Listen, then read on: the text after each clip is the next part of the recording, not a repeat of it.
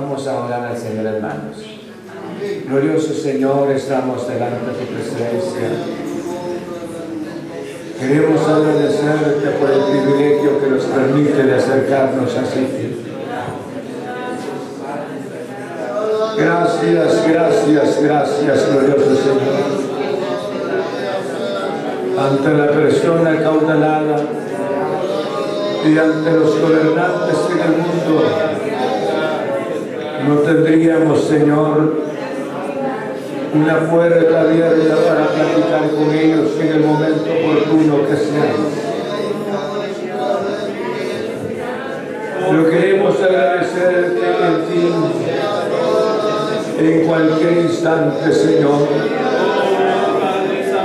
Tenía razón el apóstol que escribiera la palabra es acerquémonos pues confiadamente al trono de la gracia para hallar el oportuno socorro. Tenemos la bendición de acercarnos a ti y tú siempre estás atento para oírnos. Señor, te alabamos en el nombre de Cristo Jesús. Yo te ruego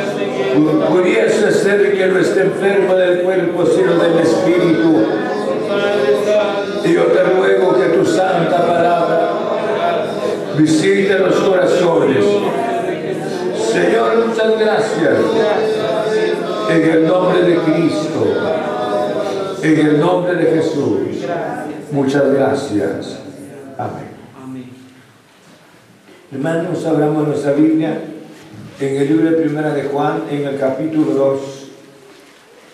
Encontramos la palabra en el versículo 7 y 8 de Primera de Juan. Amén. Amén. Dice la Biblia de esta manera. Primera de Juan, capítulo 2, versos 7 y 8. Hermanos, no os escribo mandamiento nuevo, sino el mandamiento antiguo que habéis tenido desde el principio. Este mandamiento antiguo es la palabra que habéis oído desde el principio.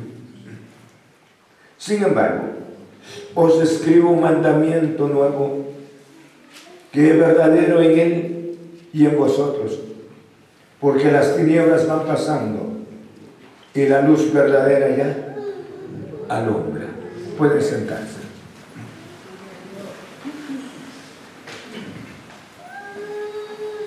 El martes analizábamos sobre la manera que el Espíritu hablaba del labio del apóstol, hijitos, no pequéis. Amén. Si alguno hubiere pecado, abogado tenemos para con el Padre a Jesucristo, el Hijo de Dios. Pero hoy, al hablarnos de esa esperanza, al decirlo de esa manera, ya no habría una razón para que los redimidos continuaran en la misma actitud en cuanto al pecado. Porque ya teniendo la palabra del Señor. Y yo creo que para que nosotros alcanzáramos una vida de éxito, tenemos que meditar la palabra. Rogarle a Dios de la palabra para que ilumine la palabra en nuestro corazón. Y de esa manera seríamos nosotros victoriosos.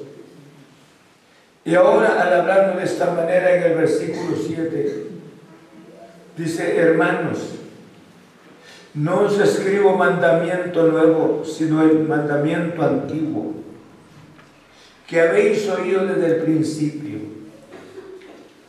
¿Por qué razón quisiéramos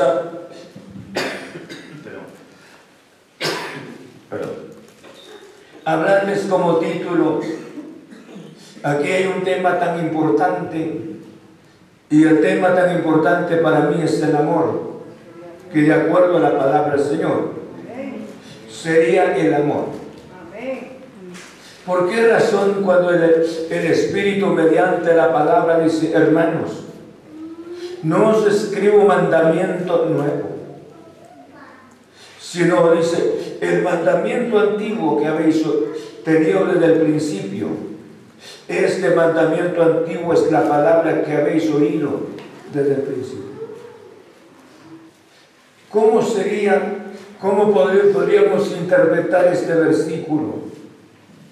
Cuando dice de esta manera que no escribía mandamiento nuevo, sino un mandamiento antiguo.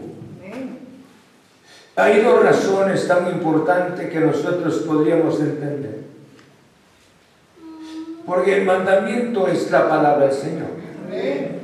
Y Dios no surgió de ayer, sino que Dios es un Dios que ha estado y seguirá viviendo eternamente.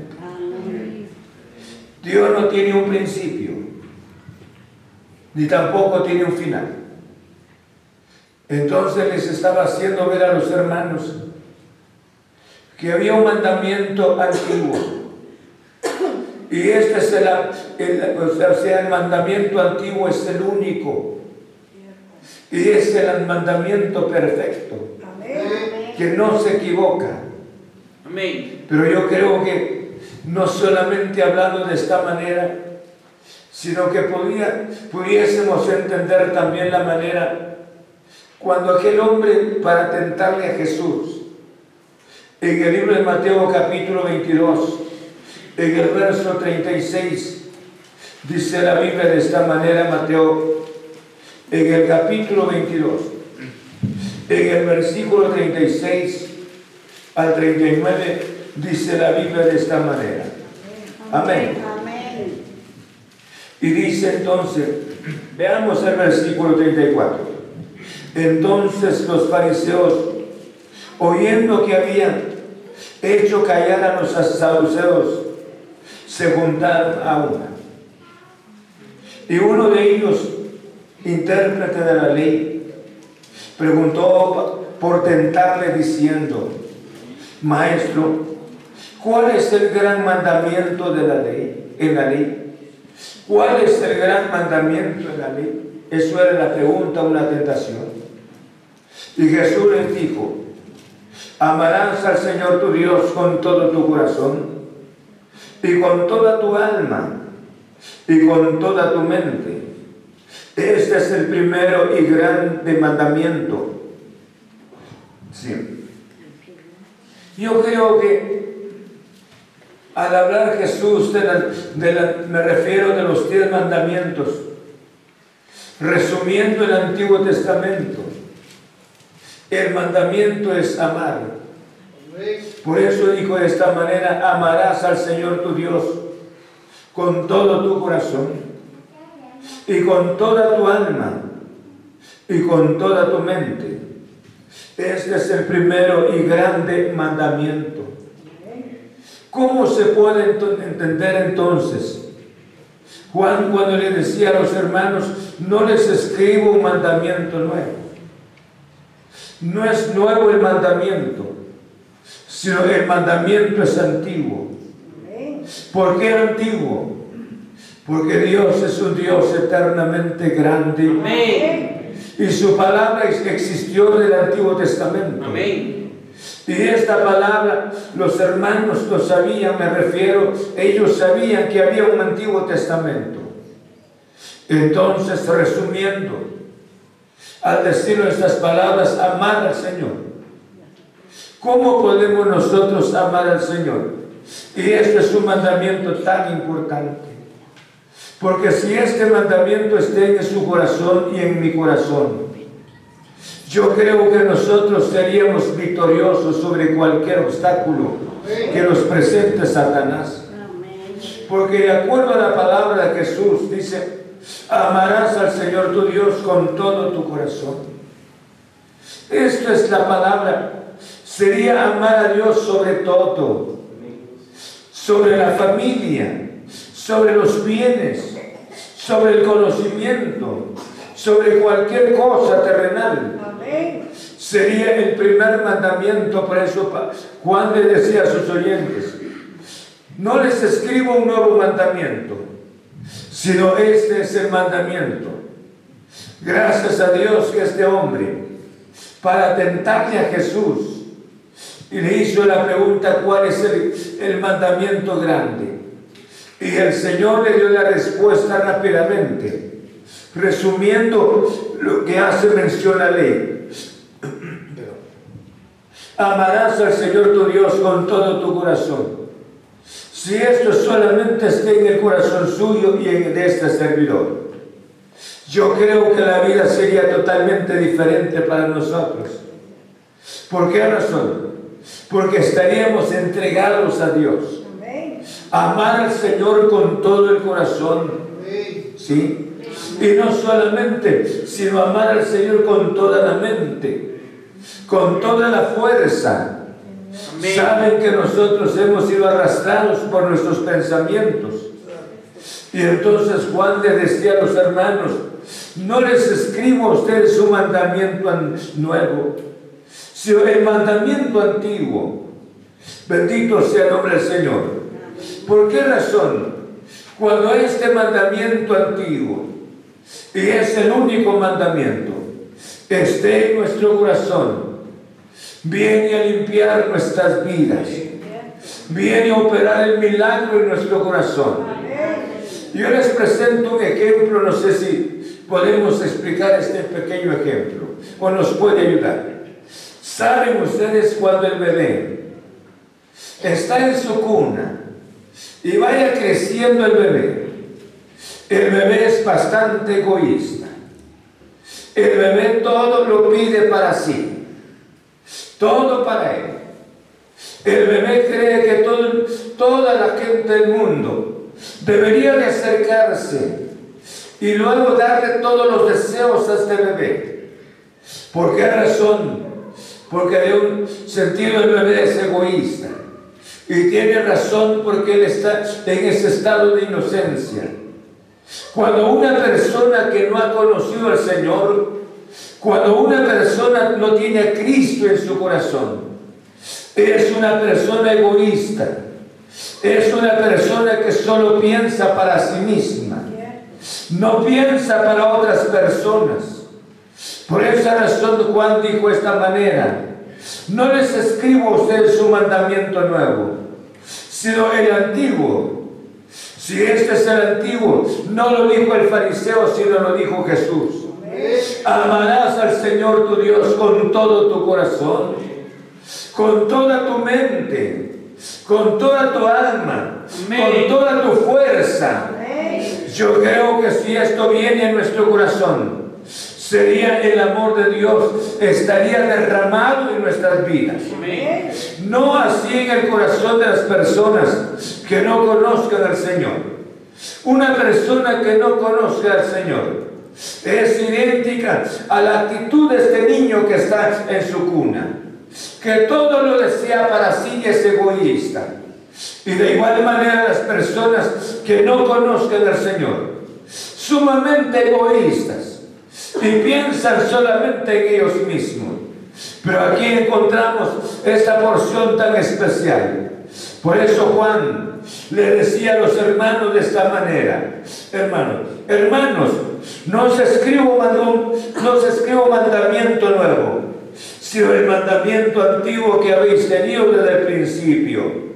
Y este mandamiento antiguo es la palabra que habéis oído desde el principio.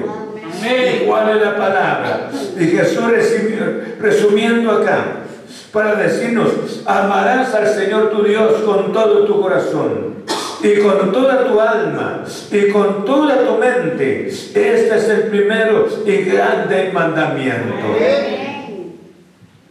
Yo creo que si nosotros escuchen como hijos de Dios, amar al Señor con toda nuestra fuerza, con toda nuestra mente, con todo, escuchen bien, le cerraríamos todas, todas las puertas al enemigo. El enemigo no entraría. Porque de otra manera Dios estaría ocupando totalmente el corazón. No en parte, sino todo el corazón de la persona. Y esta vida sería una vida victoriosa para la gloria del nombre del Señor. No sé si me están entendiendo. Ahora, ¿cuánto deseamos que Dios entre en el corazón? En nuestro ambiente muchas veces somos tan, tan egoístas y tenemos actitudes idénticas a la actitud del niño.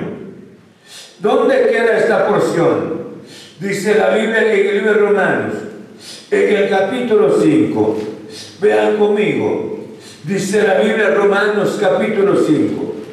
En el versículo 5 encontramos la porción de la palabra. Dice, y la esperanza no avergüenza porque el amor de Dios ha sido derramado, que dice? En nuestros corazones por el Espíritu Santo que nos fue dado. Amén.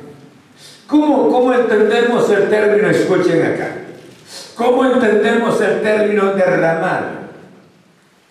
A veces decimos llovió tanto, se derramó la lluvia. O podríamos decir que la pila o el estanque o el tanque se regó, se, se, llenó, se vació, se llenó. ¿Y por qué razón? Estamos hablando de la abundancia, que ya no cabe más en el recipiente. Se esparció encima.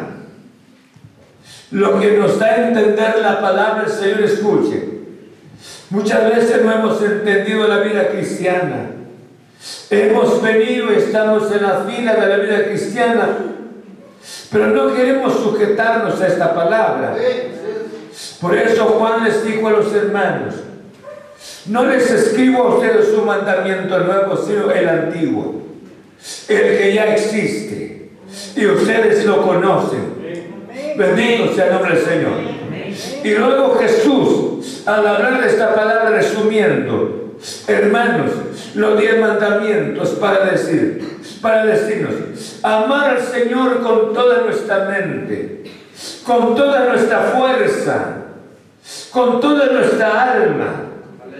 Yo creo que al amar a Dios de esa manera, la vida que nos, nos cambiaría de una manera tan especial. Saben ustedes, hay otro problema, es un problema muchas veces. En el noviazgo pasa los jóvenes se ponen ciegos totalmente. Usted también fue ciego, Pastor Mira. Y yo les voy a explicar más adelante, cuando estemos comiendo juntos con ustedes. Pero les digo esto, hermanos, cuando el enamorado está ciegamente enamorado, no es, ya no recibe consejos. Y dice, no te, no te va bien y no le importa. Él está totalmente ciego. Ella está totalmente ciega. ¿Por qué razón? Porque está enamorado. ¿Por qué les hablo de esta manera? Cuando la palabra del Señor está en nuestro corazón, la palabra se derramó en nuestro corazón, la palabra está en nuestro corazón. Vamos a preferir a Dios. Amén. vamos a amar a nuestro Señor. Amén. No sé si me explico. Amén. Y amar al Señor sería amar a Dios con, escuchen bien, con todo el corazón. Muchas veces nos- no, no nos ha sido fácil así. Muchos hermanos preferimos nuestros intereses personales. Y nuestra mente se divaga. Nuestra mente camina. Y ahí le estamos faltando a la palabra. Amar al Señor con toda nuestra, nuestra mente, con toda nuestra alma, con toda nuestra fuerza. Y muchas veces nosotros no lo hemos hecho. Y por esa razón le damos un chance al enemigo. Le damos una puerta al enemigo. Por eso le decía esta palabra. Pablo escribía a sus oyentes y le decía estas palabras, escuchen bien. Y la esperanza no avergüenza, porque el amor de Dios ha sido derramado en nuestros corazones por el Espíritu Santo que nos fue dado. O sea, la palabra derramada. Eso es la- esta es la entrada de Cristo en nuestro corazón. No sé si me explico. La entrada de Cristo en nuestro corazón. Hay mucho egoísmo en, en nosotros y hay razón. Hermanos, porque no le hemos permitido que Jesús sea nuestro Señor. Y no lo hemos amado con todo nuestro corazón. No lo hemos amado con toda nuestra fuerza. No lo hemos amado con toda nuestra mente. Estamos nosotros con el Señor, pero con condición. Nos ha pasado como aquel. Señor, te seguiré, pero deja primero, voy a despedir a mi Padre. Quiero estar con Él todo el tiempo que viva. Entonces, terminando acá, entonces te seguiré, Señor. Así nos ha pasado a nosotros. Y Dios no nos acepta así. Dios, por esa razón nos habla esta, esta noche. Amén. Usted tiene un, tiene un compromiso grande con Dios y este servidor. Amén. Y el compromiso es cómo?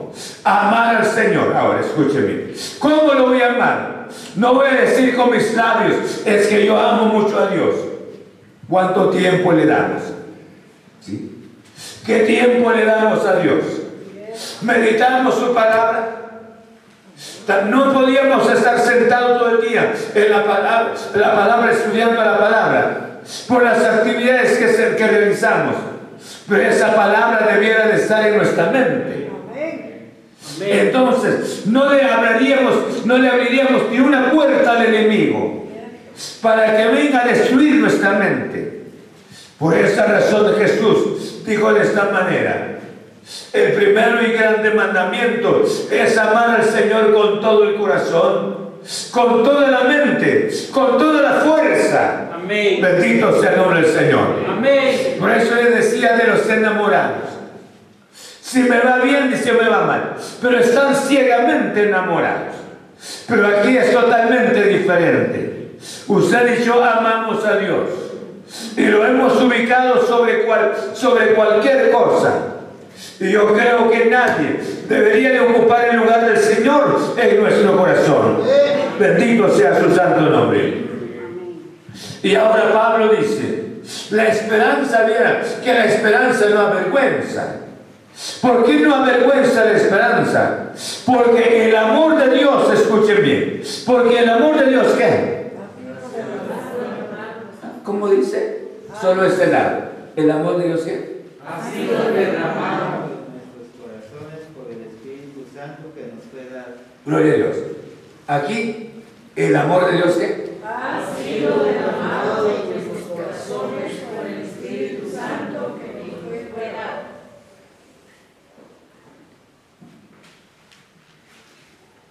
A ver, repitámoslo todos. ¿Por qué? El amor, El amor de Dios ha sido derramado en nuestros corazones por el Espíritu Santo que nos fue dado. Y yo creo que ahora escuchen bien.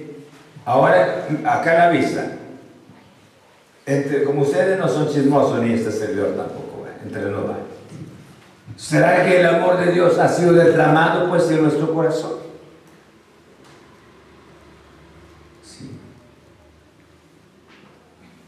¿Será que ese amor ha sido derramado en nosotros? Estoy pregunto. ¿Por qué, ¿Por qué razón? Porque muchas veces estamos en la vida cristiana, pero le hemos puesto condiciones a Cristo. Y no le hemos aceptado las condiciones. ¿Qué tal sería una jovencita se casa? Y le diga al esposo, al, nuevo, al nuevo esposo, a su galán, dice, voy a estar contigo, pero voy a, quiero ver a estos jovencitos aquí, quiero pasar mis momentos con ellos. ¿Ah? Yo creo que quien sería de hombre aceptaría una jovencita así. Nosotros con Dios muchas veces así somos. Amamos a Dios, decimos, pero no estamos comprometidos con Él. Esta noche Dios nos está hablando mediante su palabra. Por eso Pablo mediante el Espíritu y la esperanza no avergüenza, porque el amor de Dios ha sido derramado en vuestros corazones. Cuando este amor se ha derramado en nuestro corazón, la vida cambia, nuestra vida cambiaría. ¿Por qué cambiaría nuestra vida? Porque el corazón de la persona se tornaría un corazón sensible a la voz del Señor un corazón generoso, un corazón compasivo, un corazón misericordioso. Amén. Muchas veces no es así. Cuando alguien se enferma, decimos, tiene razón, son sus pecados.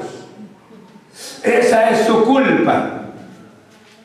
Y cuando aparezca nuestro enfermo al servicio después, pasado cierto tiempo, ah, ya se le pasó la disciplina del Señor.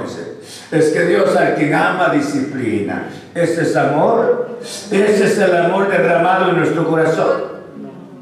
¿Ah? Pero eso es lo que nos ha pasado. Por eso dice la palabra, y la esperanza no avergüenza, porque el amor de Dios ha sido derramado en vuestros corazones por el Espíritu Santo que nos fue dado. Y este amor de Dios es Cristo. Es Cristo Jesús. Entra en el corazón de la persona. Cambia esa vida para gloria de su santo nombre. Y esa vida le hace una vida sensible una vida, hermanos, una vida misericordiosa después. Por esa razón Juan tenía razón. Y les dijo a los oyentes, no es un nuevo mandamiento. Acuérdense del antiguo mandamiento. Pero este antiguo mandamiento tiene vida. Practiquen el antiguo mandamiento y ustedes conocerán quién es Dios. Amén. Bendito sea su santo nombre.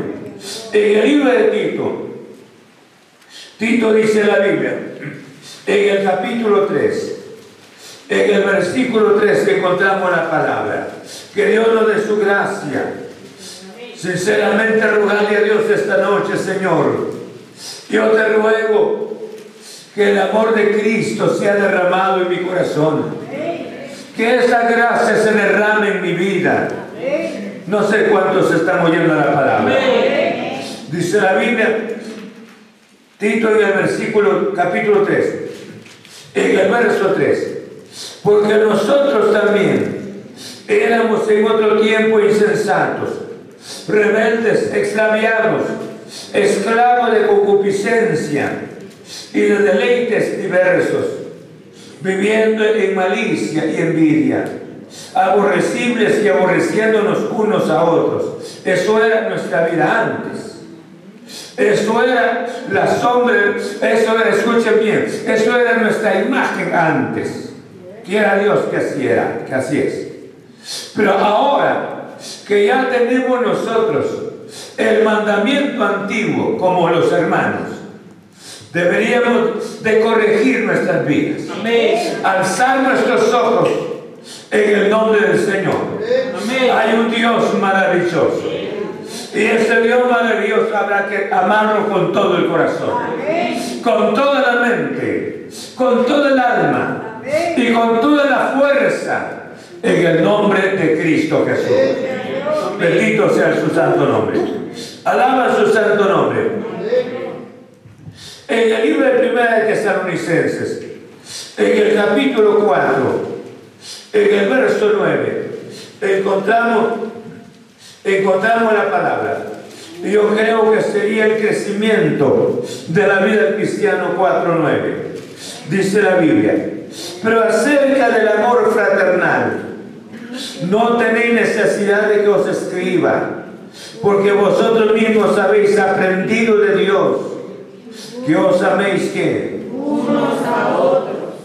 Esto era la garantía de la iglesia de Tesalónica.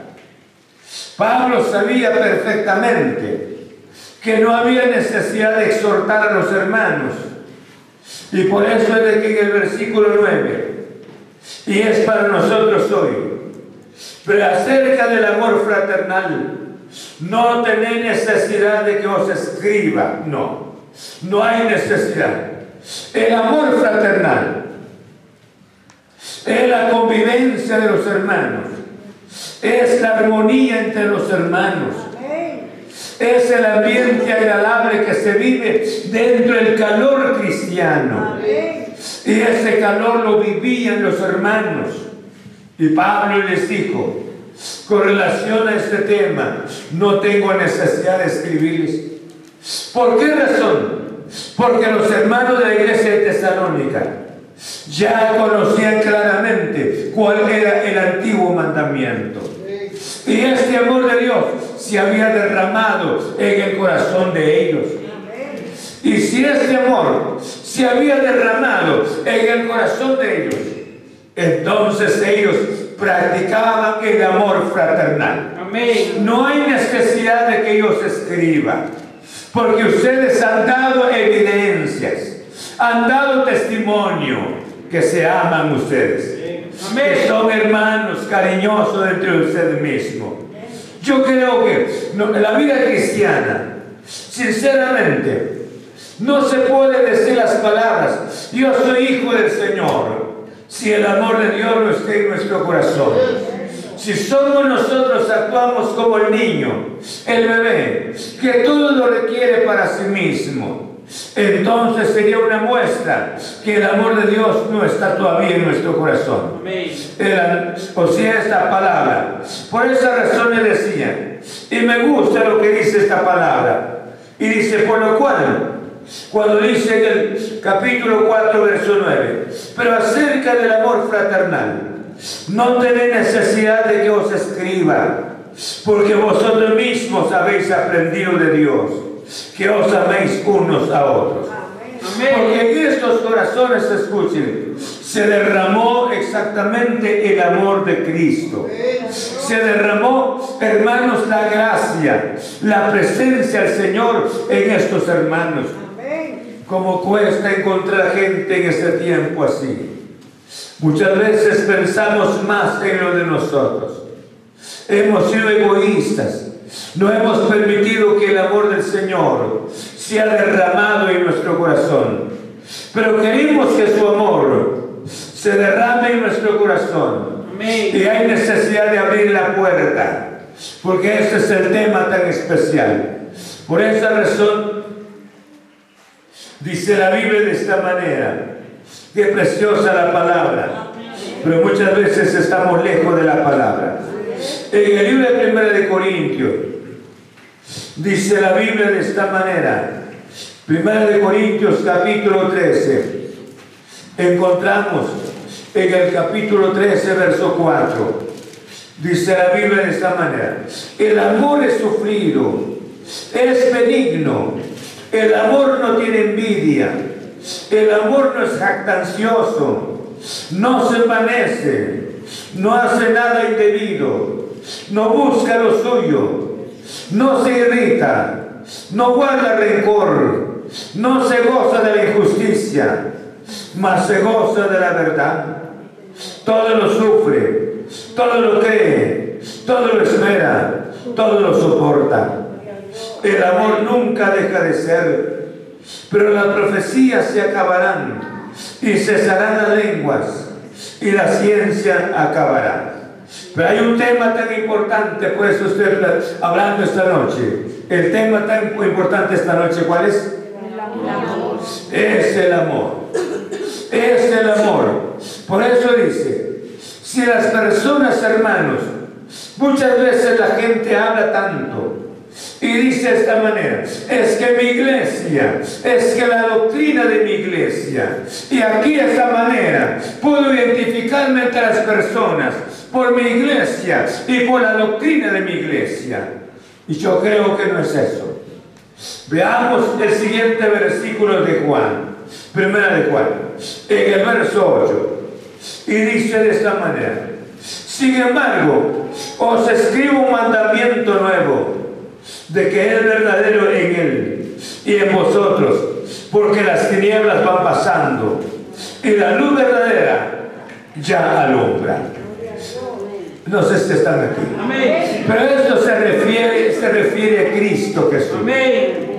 Sin embargo, les dijo, al inicio de que no les escribo un nuevo, pero les hizo énfasis del, del Antiguo Testamento. Y ahora, al hablar de este verso 8, habla de ese amor verdadero que es Cristo siempre. Manifiesta a Jesús. Amén. Bendito sea su santo nombre. Y por eso les, le decía a los hermanos, la luz, o sea, la oscuridad, las tinieblas se van yendo. Y la luz aparece. Y esa luz es Cristo nuestro Señor. Ahora, veamos la palabra con relación a este versículo. En el libro de Juan, en el capítulo 13, en el verso 35, 13, 35, encontramos la palabra del Señor. Cuánto egoísmo dentro de las filas de la vida cristiana. Cuánto, cuánto deseos personales. Muchas veces triunfan más nuestros deseos, hermanos, que el, propósito de Dios en la congregación. Y por esta razón muchas veces Dios no derrama su presencia en nuestras vidas. Dice en el libro de Juan, en el capítulo, vean capítulo 13, verso 35. Dice la Biblia. Veamos el verso 34. Un mandamiento os doy, que os améis unos a otros, como yo os he amado, que también os améis unos a otros. En esto conocerán todos que sois mis discípulos que Si tuvieres amor los unos por los otros.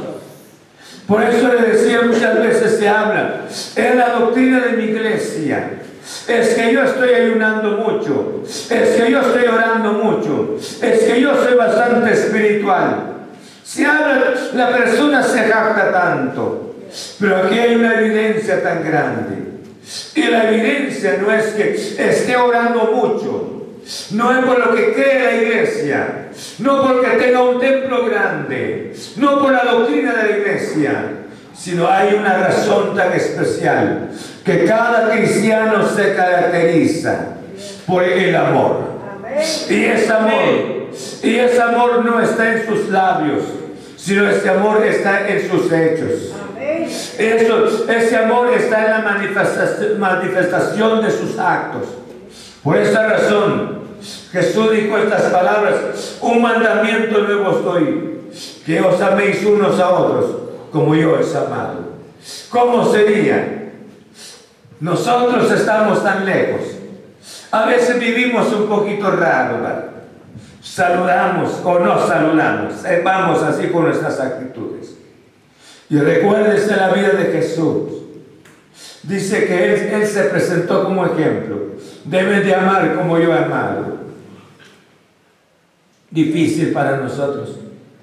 Porque nosotros somos egoístas muchas veces. Pensamos en lo nuestro. Pero sin embargo la palabra del Señor nos habla esta noche de corregir nuestras actitudes. Hay una razón tan especial para manifestarnos ante las personas que somos de Cristo Jesús, mediante el amor del uno para con el otro. Esa es la manifestación. Si este amor no está, me refiero, si, si yo no, no amo a la otra persona, no, no tengo amor para las personas, de más diría que soy cristiano, que ande la Biblia en mis manos y decir que esté orando al Señor, que esté haciendo sacrificios para Dios. Y esto no vale Porque hay una esencia tan especial. La manera como identificarse como hijo del Señor. No son los años, Señor, yo nunca he bailado. Señor, nunca he bebido el alcohol, gracias a Dios por eso. Pero ¿dónde está la manifestación del amor? ¿Dónde está la manifestación del amor? El herido junto al camino. Pasa el sacerdote. Tengo mucho que presentar sacrificios en el templo. Pasa el levita. No debo de hacer la limpieza en el tabernáculo. Los dos ocupados. Pero pasa un samaritano. Y no era judío, sino era samaritano.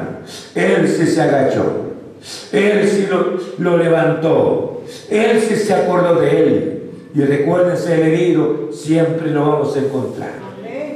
Lo vamos a encontrar el herido. Pudiese ser que esté dentro de nuestra congregación, o pudiese ser que esté dentro de nuestra familia, o pudiese ser que esté en la calle. Entonces, de esta manera podríamos caracterizarnos nosotros. Por eso Jesús dijo estas palabras, hermanos, en el versículo, en versículo 35. En esto conocerán todos que sois mis discípulos, si tuvieres amor los unos con los otros. Los hermanos de la iglesia, me refiero en el libro del, de Éxodo, perdón, el libro de los Hechos, fueron considerados cristianos. ¿Por qué cristianos? Porque ellos estaban imitando exactamente a Cristo. Jesús, Jesús viene pronto. No queremos darnos la sorpresa tan grande que suceda el rapto de la iglesia y que no vayamos. Porque no hay esa esencia especial en nuestro corazón, el amor para el otro. Es que me cae mal, mejor que le acérquese y dele un abrazo y dígale, y dígale, no tengo nada contra ti, no tengo nada contra usted, no tengo nada. Un saludo pues. Queremos ver el rostro de Cristo ¿Cuántos quieren ver a Cristo Jesús? Pero hermanos, si hay algo en nuestro corazón, y Juan, sinceramente es el hombre que exterioriza tanto este tema tan precioso, el amor. Si no hay amor, el amor se manifiesta mediante hechos, no mediante palabras. Por eso Jesús dijo estas palabras. En esto van a conocer la gente que ustedes son mis discípulos, porque tienen amor los unos por los otros. Y los cristianos fueron llamados hermanos, los hermanos en el libro de los Hechos fueron llamados cristianos, porque ellos imitaban a Cristo Esta noche tenemos un reto tan especial. Y este reto, en primer lugar, amar a Dios con todo nuestro corazón. Amén. Ame a Cristo Jesús. Yo no sé cuántos esta noche le hemos faltado a Jesús. No lo hemos amado como deberíamos llamar. Y pedirle perdón al Señor. Decirle a Jesús, Jesús, quiero que me perdones. Yo no quiero ubicarte sobre, ubicarte bajo de mis compromisos, mis planes. Yo quiero ubicarte sobre todo, Jesús. Yo no sé cuánto me está moviendo. Por eso dice, amarás al Señor tu Dios con toda tu alma, con toda tu mente, con toda tu fuerza. Esta noche es nuestra oportunidad de corregir nuestras actitudes. Segundo, si nosotros no hemos amado a nuestro prójimo y a nuestros hermanos, bueno sería limar esas, esas asperezas, esas malas actitudes en el nombre de Cristo. Haga una sonrisita, aunque de violineta, ¿verdad? Bueno, con esta cosa casi no se ve. Pero haga una sonrisa en el nombre del Señor. Dígale, no tengo nada. En el nombre del Señor porque esta es la manera para caracterizarnos ante la presencia del Señor. Y aunque la persona esté orando, esté ayunando, esté estudiando tanto la Biblia, pero hermanos, si no hay amor en su corazón, esta noche, pidámosle al Señor, póngase de pie. Vamos a rogarle a Él que, que nos perdone, porque hemos ido a veces imitando al chiquillo, al bebé que es egoísta y nosotros también lo hemos hecho. Padre, muchas gracias en nombre de Cristo Jesús. Esta noche la palabra abrió nuevamente nuestros ojos, Señor. ¿Cuántas veces nosotros te hemos ubicado, Señor Jesús? Te hemos ubicado debajo de nuestros intereses. Y aquí nunca, nunca puedes aceptar un espacio de esta naturaleza, Señor. Aquí están las almas delante de tu presencia. Están tus hijos gloriosos, Señor. ¿Cómo podemos caracterizarnos el amar a nuestros hermanos, a nuestros semejantes, si el egoísmo está en nuestro corazón? Si solamente hemos pensado en nosotros mismos. Esta noche, Señor Jesús, Queremos rogarte que nos perdones, que nos des tu gracia, glorioso Señor. Padre, muchas gracias en el nombre de Cristo Jesús. Hoy tu palabra nos ha hecho este reto tan especial de amarte con toda nuestra mente, de amarte con todo nuestro corazón. Señor, te ruego por aquellos que han oído tu santa palabra. ¿Cuántas de estas vidas, Señor, te han ubicado en segundo y un tercer lugar, glorioso Señor? Padre, muchas gracias. Enséñanos a amarte. Enséñanos a amarte. Y hoy ya nos hablaste mediante la palabra. Queremos vivir esta palabra ¿Cómo podemos caracterizarnos nosotros en medio de la sociedad donde ya no hay amor, Señor? Donde el odio corre cada día. Donde el odio, Señor, hasta derrama sangre. Donde el odio siempre caminando, destruyendo. Señor, te rogamos que abre los ojos de nuestro entendimiento que nosotros podamos salir de esa condición. Señor, muchas gracias. Padre, en el nombre de Cristo Jesús, danos amor para amarte y amarte con todo nuestro corazón. Vamos a desarrollar nuestras actividades, pero ubicarte a ti en primer lugar en nuestras vidas. Señor, perdónanos por amor a tu nombre. En el nombre de Cristo, en el nombre de Jesús. Muchas gracias. Gracias, glorioso Señor.